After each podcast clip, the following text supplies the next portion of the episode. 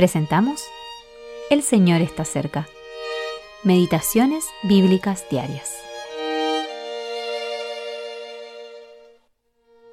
Meditación para el día 20 de agosto de 2023.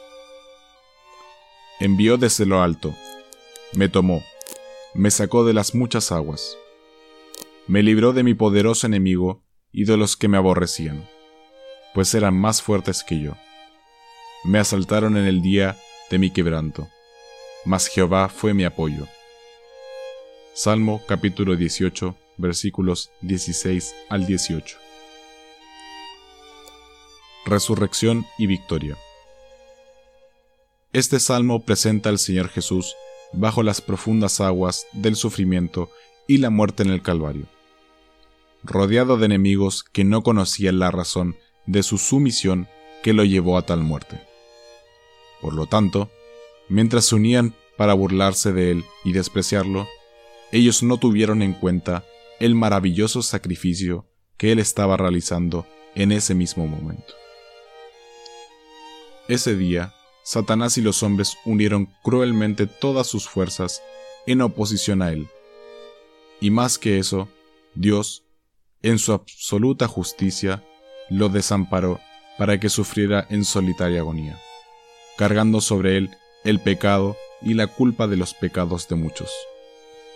Pero, al mismo tiempo, el corazón del Padre se deleitó en este sacrificio perfecto, amándolo por poner su vida.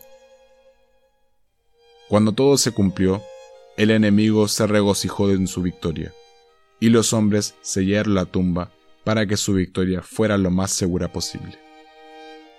Pero se habían olvidado de Dios Cristo fue crucificado en debilidad. Segunda carta a los Corintios capítulo 13, versículo 4. Y sus enemigos, en su orgullo carnal, pensaron que habían triunfado. Pero Dios intervino desde arriba, lo sacó de las muchas aguas y lo libró de su poderoso enemigo. Entonces el poder del hombre se convirtió en una evidente debilidad. Los soldados de la tumba estaban aterrorizados y sin fuerzas. Al conocer esta noticia, los gobernantes se escandalizaron y se asustaron. Recurrieron a burdas mentiras para protegerse.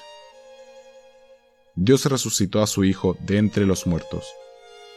El varón de dolores ahora era el vencedor. No queda duda toda rodilla se doblará y toda lengua confesará que Jesucristo es el Señor, para gloria de Dios Padre. Si los enemigos tiemblan, los creyentes se alegran y rinden sincera adoración al Padre y al Hijo. L. M. Grant